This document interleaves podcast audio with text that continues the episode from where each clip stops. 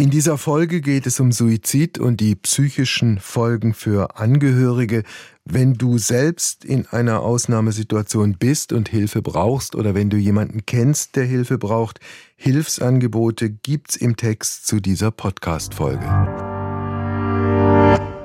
Beim Rausgehen sah ich dann halt seine Schuhe im Hausflur stehen, als würde er gleich noch wiederkommen und die Schuhe anziehen, um dann rauszugehen. Für mich ist meine Therapie, äh, ins Studio zu gehen und darüber zu schreiben, wie es mhm. mir geht. Ich finde es viel stärker, wenn man, wenn man über seine Gefühle spricht, anstatt darüber zu sprechen, was für eine dicke Karre man fährt. SWR1 Leute moderiere ich seit mehr als 30 Jahren. Mit anderen Worten, ich komme auf sehr viele Sendungen und habe halt auch eigentlich fast jede Frage schon mal gestellt. Ja, aber nur fast. Und genau deshalb gibt es auch diesen Podcast. Hier möchte ich dir noch Leute vorstellen, die für dich neu und überraschend sind. Und ich verrate dir nicht, wer kommt. Ich bin total gespannt. Wir werden sehen, was passiert. Und was jetzt kommt, heißt im Übrigen, erzähl mir was Neues. In deiner Generation, aber auch der Generation deiner Eltern ist es ja eigentlich eher so, dass gerade Männer jetzt nicht unbedingt so offen über Gefühle sprechen oder ihre Befindlichkeiten. Wie siehst du das? Hast du das auch so erfahren?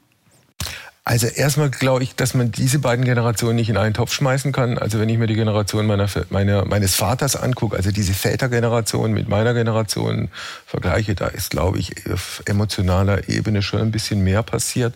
Aber generell heißt es ja, tun sich Männer mit der Äußerung ihrer Gefühlsbefindlichkeit ein bisschen schwerer als Frauen. Das ist bei mir, glaube ich, auch so. Ist bei dir auch ja, so? Ja, glaube ich schon. Ja. Na gut, mal gucken, ob dich dein heutiger Gast knacken kann, dahingehend.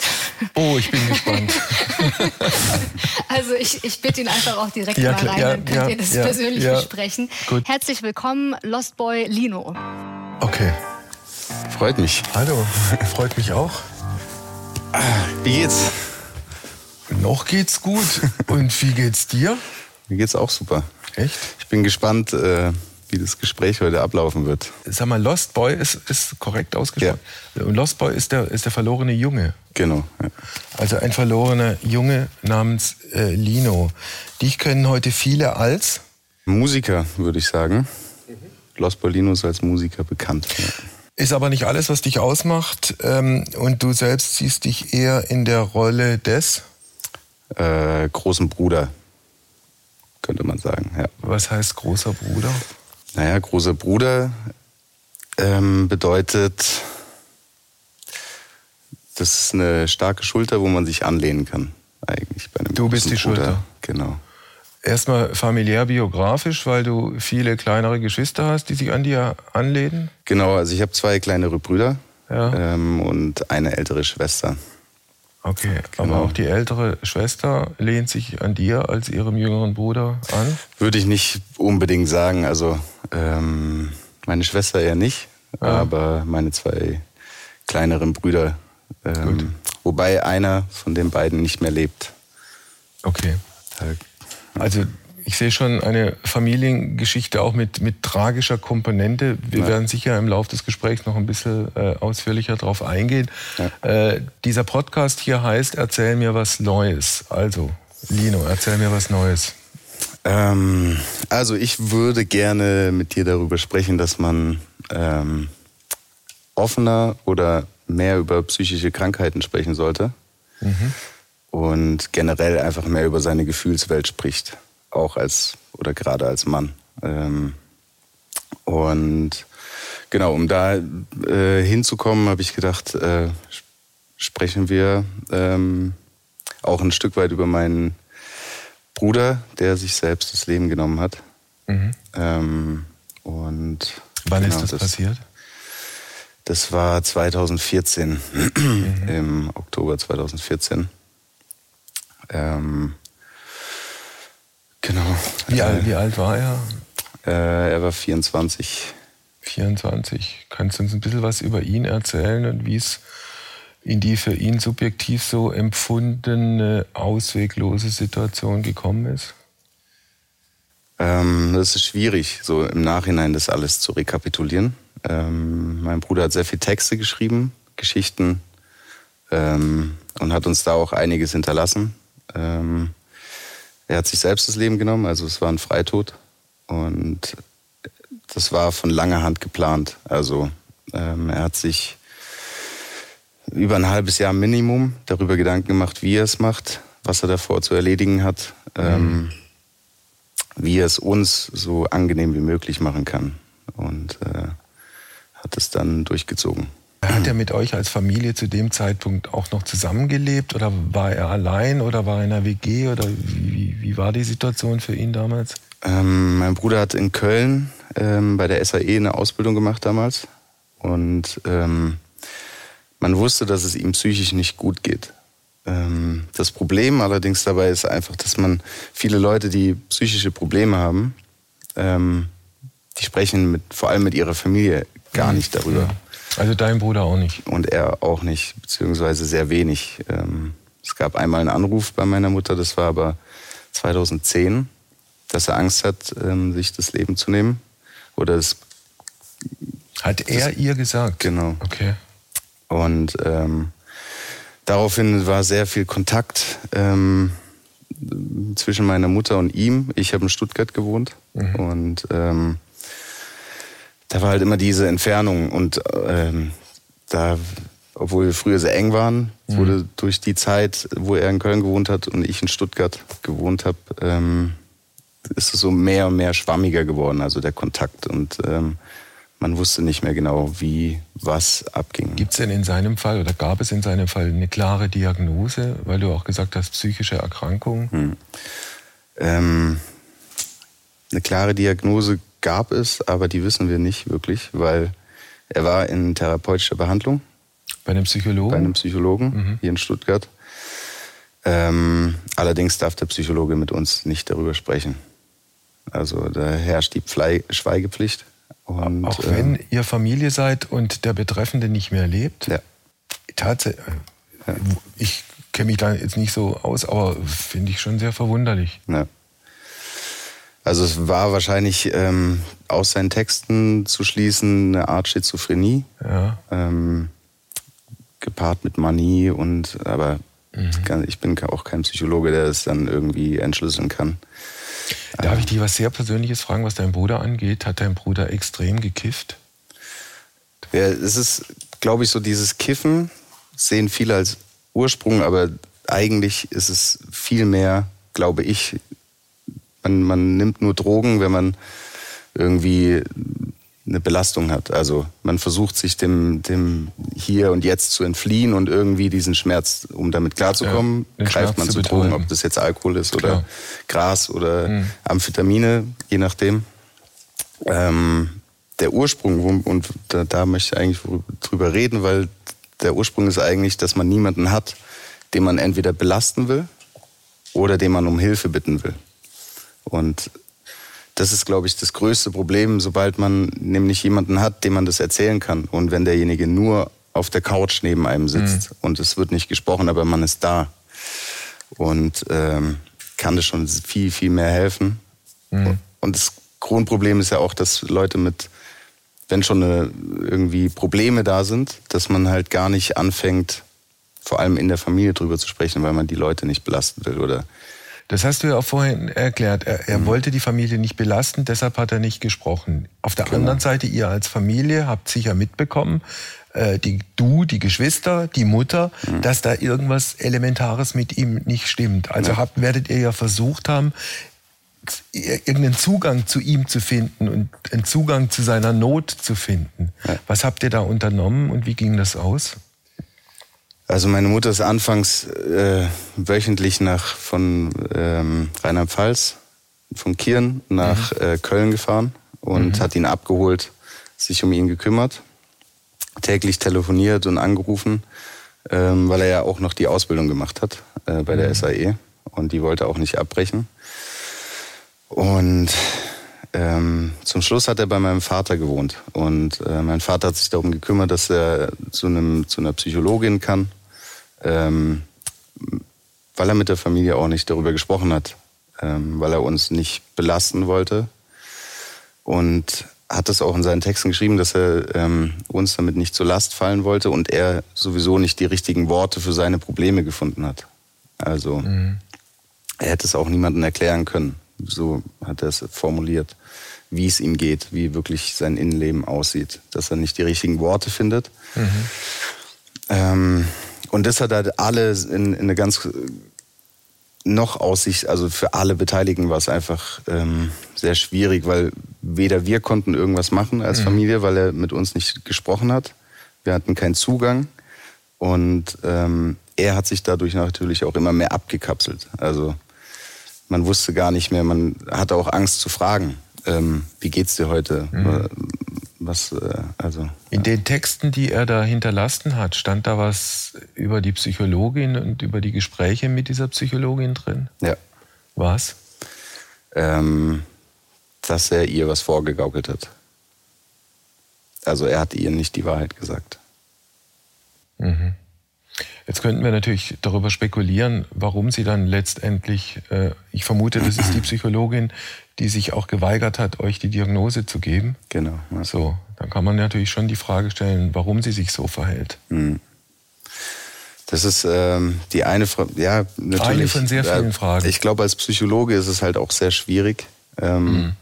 Vor allem, weil man halt so viel Gesprächspartner hat, die so krasse Probleme eigentlich haben und mhm. äh, wo man eigentlich sich schwer tut, in einer Dreiviertelstunde, solange die Therapie geht, äh, zu helfen.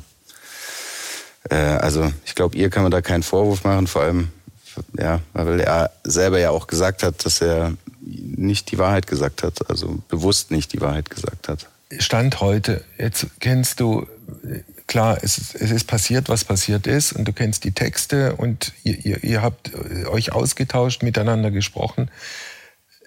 Woran ist er letztlich gescheitert, beziehungsweise Warum war er so verzweifelt, dass er keinen anderen Ausweg gesehen hat? Das ist eine Frage, die quält einen natürlich und äh, die stelle ich mir schon sehr lange. Also, In der Zeit, als es passiert ist, ich war erstmal ungläubig, also ich wollte es erstmal nicht glauben. Ähm, mhm. Ich weiß noch, dass ich die Nachricht bekommen habe und äh, gesehen habe, vor sechs Stunden war er auf Facebook noch online und mhm. ähm, gedacht, das kann ja nicht sein. Also es muss ja irgendwie rückgängig gemacht werden können oder also so vollkommen unlogisch habe ich da gedacht. Ähm, aber danach in der Zeit war ich halt auch irgendwie so, da gab es eine Zeit, wo ich ihn verstehen konnte. Also natürlich habe ich viel die Texte gelesen und ähm, äh, ich glaube, wenn man, wenn man sich sehr viel mit Negativen beschäftigt auch, also wenn man schon eine negative Denkweise hat, ist es ja sehr leicht, in dieser Welt irgendwas Negatives zu finden, Klar.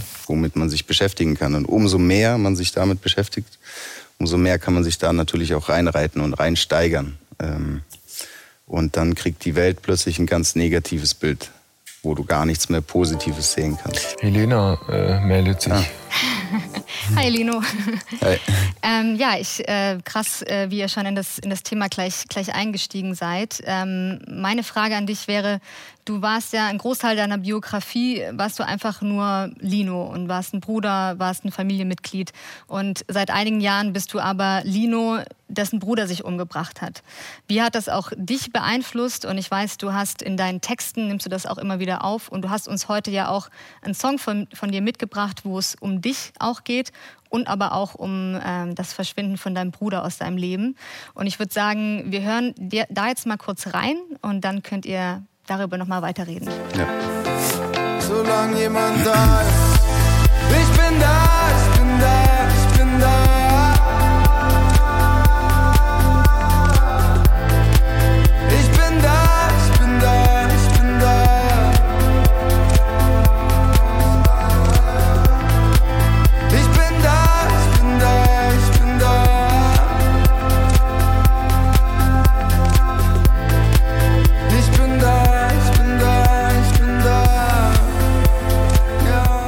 Also du singst, ich bin da, ich bin da, ich bin da. Und was mhm. ich jetzt zumindest nicht gehört habe, ist eigentlich das, was, was es komple äh, komplettiert, der andere, also du oder der Bruder. Mhm. Du bist weg, du bist weg, du bist weg. In dem Song behandle ich eigentlich ähm, zwei Themen. Also ich bin da bedeutet, ich bin für euch da, mhm.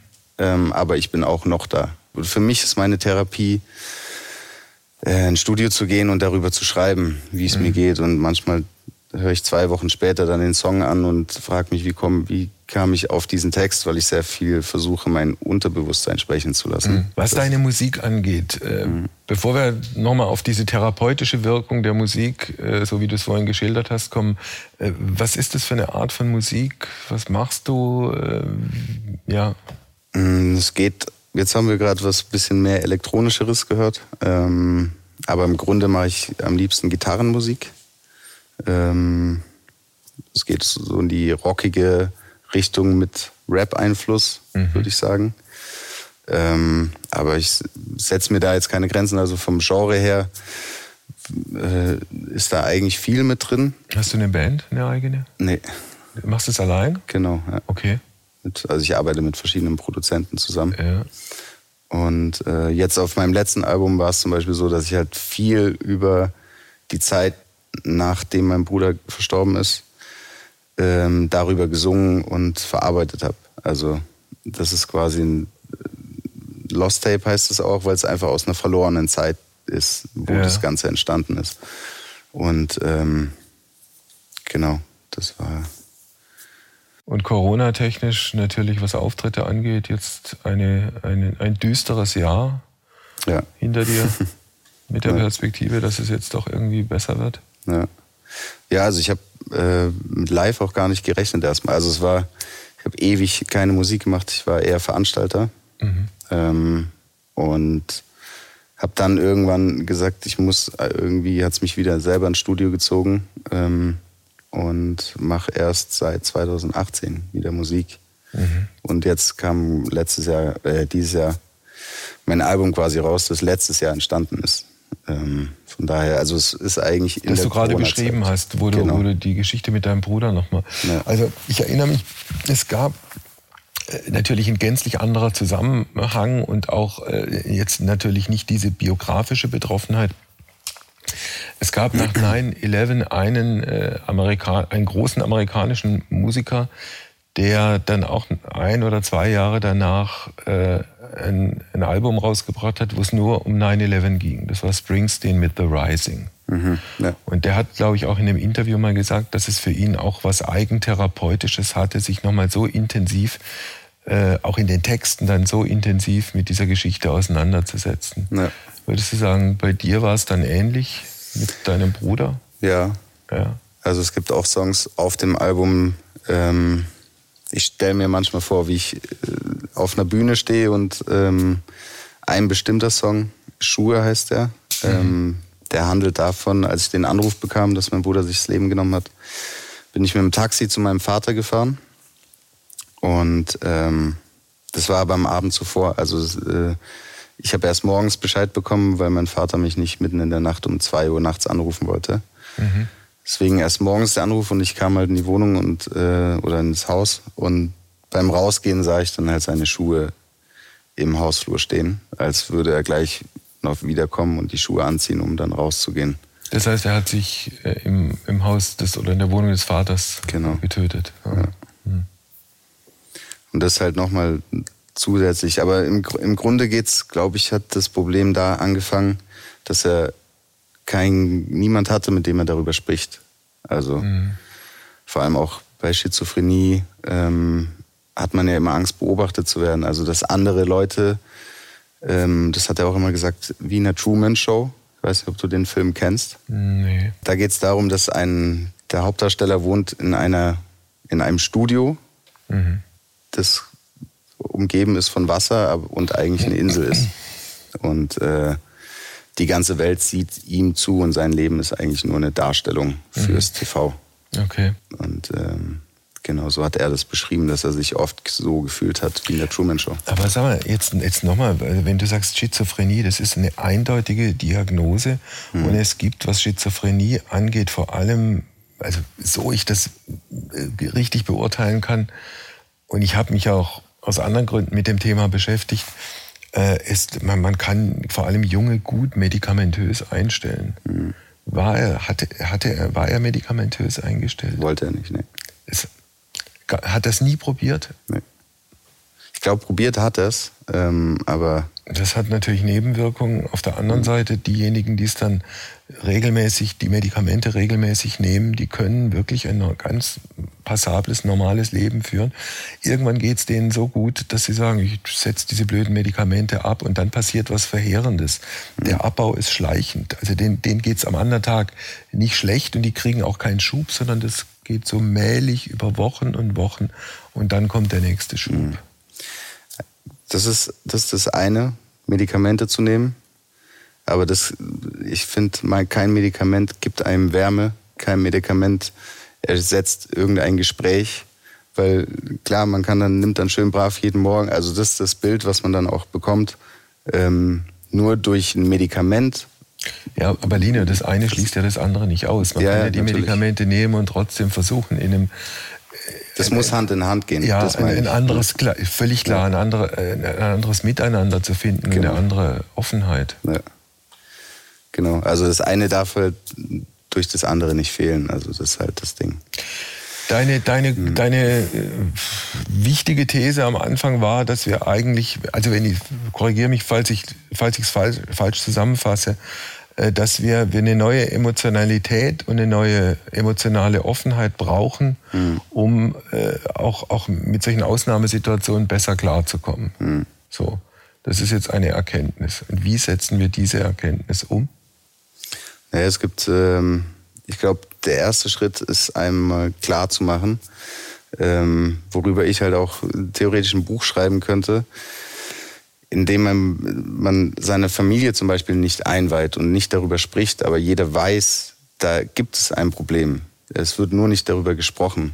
Ähm, macht man es für alle noch schwieriger. Also man möchte die anderen nicht belasten, aber den Leuten sollte klar sein, dass sie es dadurch, dass sie nicht sprechen, das Ganze eigentlich viel, viel schwieriger macht. Weil, ähm, ja, weil man einfach keinen, nicht mal minimalen Zugang hat, um irgendwie zu helfen. Und für Angehörige ist es dann halt auch wichtig, nicht immer zu fragen, wie geht's dir heute? Was, äh, also immer auf dieses, diesen Fehler, sage ich mal, wie, wie es viele Leute sehen, mir geht schlecht, ich bin das Problem, äh, hinzuweisen und ähm, den Leuten Raum zu lassen und so und so wenig Druck wie möglich auf sie auszuüben. Weil jeder Außenstehende will natürlich, dass es dem anderen so schnell wie möglich, so gut wie möglich geht. Mhm. Das funktioniert aber nicht. Also das, ist, das dauert Zeit, also es dauert sehr lange, aber ich glaube, durch ähm, einfach Dasein und ein offenes Ohr haben und wenn der richtige Zeitpunkt ist, dass man da ist. Ja, das, das wäre jetzt meine nächste Frage gewesen. Ihr hättet natürlich auch deinem Bruder sagen können, wir machen uns große Sorgen um dich, wir glauben oder haben das Gefühl, du schaffst es nicht allein, du brauchst ärztliche Hilfe oder andere ärztliche Hilfe, als du sie bisher bekommen hast. Mhm. Und dann aber mit dem Risiko, dass er dann beispielsweise den Kontakt abbricht und sagt, ich will mit euch nichts mehr zu tun haben. Das, möglicherweise genau. ist euch das ja auch durch den Kopf gegangen, ja. in eurer Vorsicht und in eurer Rücksichtnahme. Aber dieses zu sagen, äh, pass auf, ich habe das Gefühl, es geht dir nicht gut, ich will nicht in dich dringen, ähm, ich, ich habe keinerlei Ansprüche und keine Forderungen. Du sollst einfach nur wissen, ich bin da, wenn, wenn du mich brauchst. Mhm. Kann man es auf, auf, so auf so einen Punkt bringen? Ja, das, das ist, ja, kann man, kann man darauf bringen. Ähm, ich glaube nur, dass es nicht so einfach ist. Also ich, man muss eigentlich sehr, sehr viel Zeit mitbringen.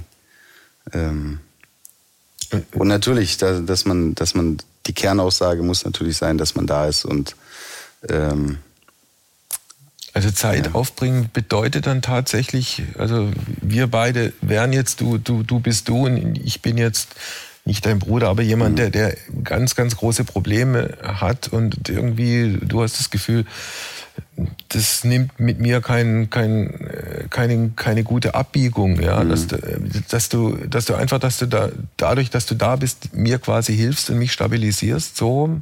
Genau, also Anwesenheit durch keinen Druck ausüben, es ist, nimmt halt sehr viel Zeit in Anspruch, aber oft macht man den Fehler, dass man von, als außenstehende Person natürlich will, dass es dir dann gut geht und ich dich dann jeden mhm. Tag natürlich, hey, wie geht's dir heute? Mach doch heute das und ja, putz doch deine Wohnung. Ähm, mhm. mach doch mal den Abwasch irgendwie so. Das natürlich möchte man den anderen beschäftigen und ihn auf Ideen bringen, mhm. was er machen könnte. Das Problem ist aber bei einer Depression äh, einfach die Motivation fehlt allein ja schon. Wie ist das bei, bei dir? Darf ich fragen? Ja. Du hast vorhin gesagt, du hast dich damit auch schon auseinandersetzen müssen oder ich habe mal in einem familiären Umfeld mit Schizophrenie zu tun gehabt, mhm. also in einem entfernt familiären Umfeld mal mit Schizophrenie zu tun gehabt. Von daher weiß ich ein bisschen was drüber. Mhm. Und das andere ist, ähm, das hängt jetzt äh, jobbedingt damit zusammen. Ich, ich habe halt auch etliche Sendungen mit, mit Psychologen, Psychiatern gemacht. Äh, ich habe auch mal eine Sendung äh, über, über Selbstmörder, also Selbstmörder kann man nicht sagen, weil sie haben es ja überlebt, ja, und versucht rauszukriegen, warum sie es gemacht haben. Mhm. Und da kam ein Punkt, der sich mir so ins Gedächtnis eingebrannt hat, dass äh, diese, diese Entscheidung, die man trifft, sich selbst umzubringen, ist ja eine, also im wahrsten Sinn des Wortes, mörderische Entscheidung. Mhm. Und die, das ist kein nichts Gradliniges, sondern da, das, das, das dreht dich um und wälzt dich um. Und irgendwann, wenn du irgendwann die, die, die Entscheidung für dich getroffen hast, mhm. denkt deine Umwelt, es geht dir besser, weil du plötzlich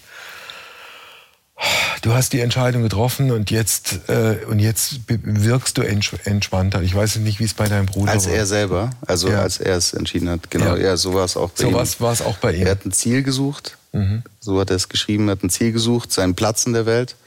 Und ähm, dann hat er irgendwann geschrieben, jetzt ist er sich sicher, das ist sein Ziel. Er hat ein Ziel endlich. Und ähm, und hattet ihr dann den Eindruck, wenn ihr, wenn ihr diese Zeitachse nochmal miteinander vergleicht, dass es, hattet ihr den Eindruck, es geht ihm plötzlich besser? Ja.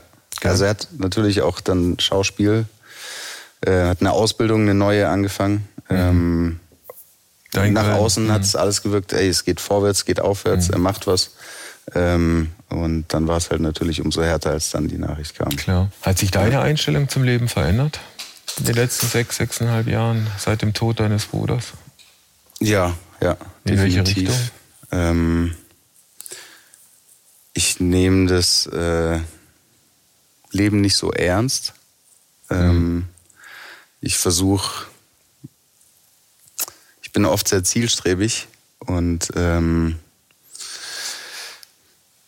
ich, ja, egal welches Ziel man sich vornimmt, ähm, man wird es, auch wenn man das sein Ziel, sein gesetztes Ziel erreicht, wird man dann wieder sagen, man hat ein neues Ziel. Mhm. Das heißt, äh, daraus schließe ich, dass man im Leben nicht gewinnen kann. Also mhm. das Einzigste, was man gewinnt oder was man gewonnen hat, ist schon Zeit, weil man da ist. Und mhm. ähm, Genau, und dadurch sollte man das Leben nicht so ernst nehmen. Und ähm, das, aber dieser Denkanstoß kam aber auch erst, nachdem mhm. mein Bruder schon gegangen ist. Das heißt, du hast auch kein großes Lebensziel im Sinne von in 10 Jahren, 15, 20 Jahren sehe ich mich da und da, will, will ja. das und das erreicht haben. Es gibt schon Ziele, aber ich mache mir bewusst, dass, ähm, dass ich nicht gewinnen kann. Also im, im, mhm. egal, ob ich jetzt das Ziel erreiche oder nicht, ähm, spielt keine ja, Rolle. Und wenn wir alle einen Schritt zurücktreten, dann werden wir feststellen, äh, ein jedes Leben endet auf die bekannte Art und Weise. Genau, ja. Ob nun freiwillig oder unfreiwillig. Ja. Helena, bring uns, bring uns auf etwas heiterere Gedanken. oh, da gibt's ja, ich habe noch einige, einige Themen hier, hier da liegen. Ähm, aber eine Sache, die ich davor erst noch mal gern kurz klären würde, ist, du hast ja vorhin im Lückentext gesagt, dass du dich neben deiner Rolle als Musiker eigentlich auch so ein bisschen als großen Bruder verstehst. Und äh, in deinen Texten geht es ja auch super viel um dein Leben, um das, was du erlebt hast, um deine Biografie. Äh, ist das auch was, wie du dich gegenüber deinen Fans, also den Menschen, die deine Musik hören, verstehst, als großer Bruder? Oder wie, wie siehst du das? Ich habe oft das Gefühl, deswegen sage ich es. Also ähm, ich bekomme sehr viele Nachrichten von Leuten, denen es geholfen hat oder tatsächlich auch Leute, die mir schreiben, die dann äh, sich Hilfe suchen bei einem Therapeuten ähm, oder auch ich kriege auch Notfallnachrichten auf Instagram, die mir dann akut schreiben, mir geht's gerade scheiße, also ich bei mir ist gerade alles nicht gut und meine Musik würde ihnen helfen. Ähm, dann schicke ich auch die Seelsorgetelefon, mhm. äh, die Telefonnummer einfach mal oder sowas. Und dadurch kriege ich halt immer das Gefühl, ein großer Bruder zu sein. Und das kommt halt wahrscheinlich, äh, weil ich zwei kleinere Brüder habe. Ähm, von daher und so diese Verantwortung spüre ich dann irgendwie, obwohl es vielleicht nicht gesund ist. Ja.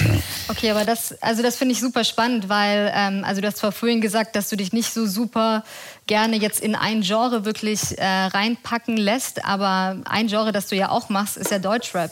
Und im mhm. Deutschrap ist jetzt nicht unbedingt das Genre oder die, die Gruppe Menschen, die jetzt groß für Verantwortung stehen oder die sich groß damit irgendwie rühmen. Ähm, bricht mit dir jetzt irgendwie so eine, weiß nicht, neue Generation vom im Deutschrap auch an, äh, die sich, die ein bisschen verantwortungsvoller damit umgeht? Oder wie siehst du das?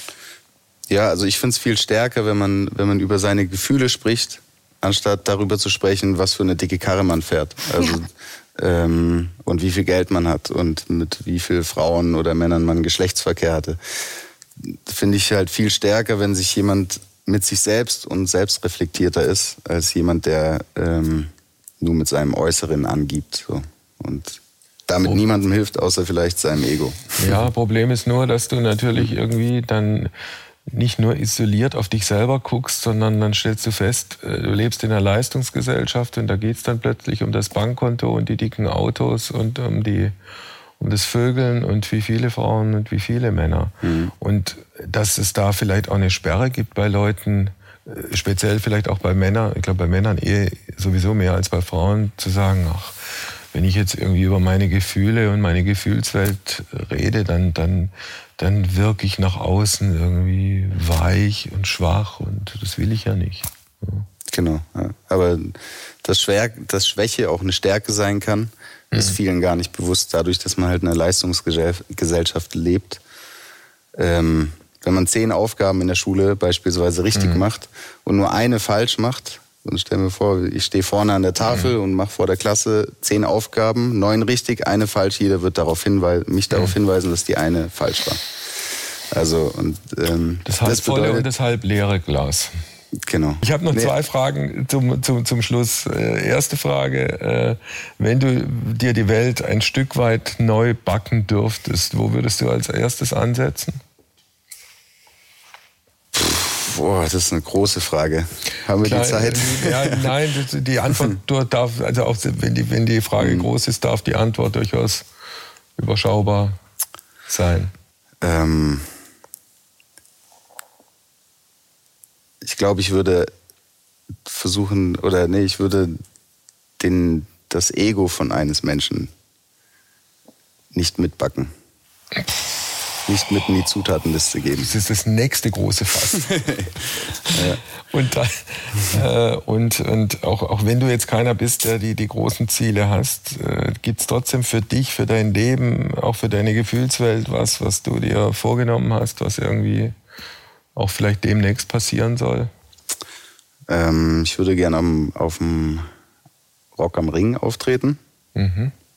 Ja, das wäre so ein schönes Ziel der 2021, keine Ahnung, wieder ausfällt? Ich denke nicht, dass dies Jahr stattfindet, ja. aber vielleicht nächstes Jahr. Ja, 2022. Das ja. ist eine auch überschaubare Perspektive. Ja. Danke für das Gespräch. Dankeschön, Alles dass ich Gute. hier sein durfte. Wie war es Helena, gut, war ja? gut. Ja. Gab es was, was du dich nicht getraut hast zu fragen? Ähm, ich habe dann nicht nachgefragt, auf welche Art und Weise er sich umgebracht hat. Ähm, ich dachte, das überlasse ich ihm. Wir waren zweimal nah dran. Einmal habe ich noch gefragt äh, in der Wohnung des Vaters und so. Dann hätte er, wenn er es gewollt hätte, die Möglichkeit gehabt. Aber dann habe ich es hab bleiben lassen. Dann habe ich es bleiben lassen, aber ich denke, das war okay so. Also ich bin eigentlich ganz froh, dass ihr, dass ihr das nicht besprochen habt. Ähm, das ist ja auch irgendwie also man hat ja irgendwie auch eine Verantwortung, ne? wenn man über Suizid spricht. Äh, das ist ja, löst bei manchen Leuten ja auch andere Sachen aus. Das löst auch bei, bei Leuten, die sich das anhören oder genau. die, die sich das anschauen, irgendwas aus. Und das darf man bei all dem auch nie, nie äh, vergessen. Ja. Ich meine, das nicht ohne Grund ist es halt inzwischen Usus, äh, wenn Zeitungen beispielsweise über, über Suizid berichten, in welchen Fällen auch immer, dass die entsprechende äh, Einblendung kommt, von wegen, wer selber Probleme dieser Art hat, der möge sich doch an die und die Stelle wenden. Ja. Das werden wir sicherlich auch in unsere Beschreibung mit reinpacken. Das wäre gut. Also wenn sich der eine oder andere angesprochen fühlt, einfach unten reinschauen.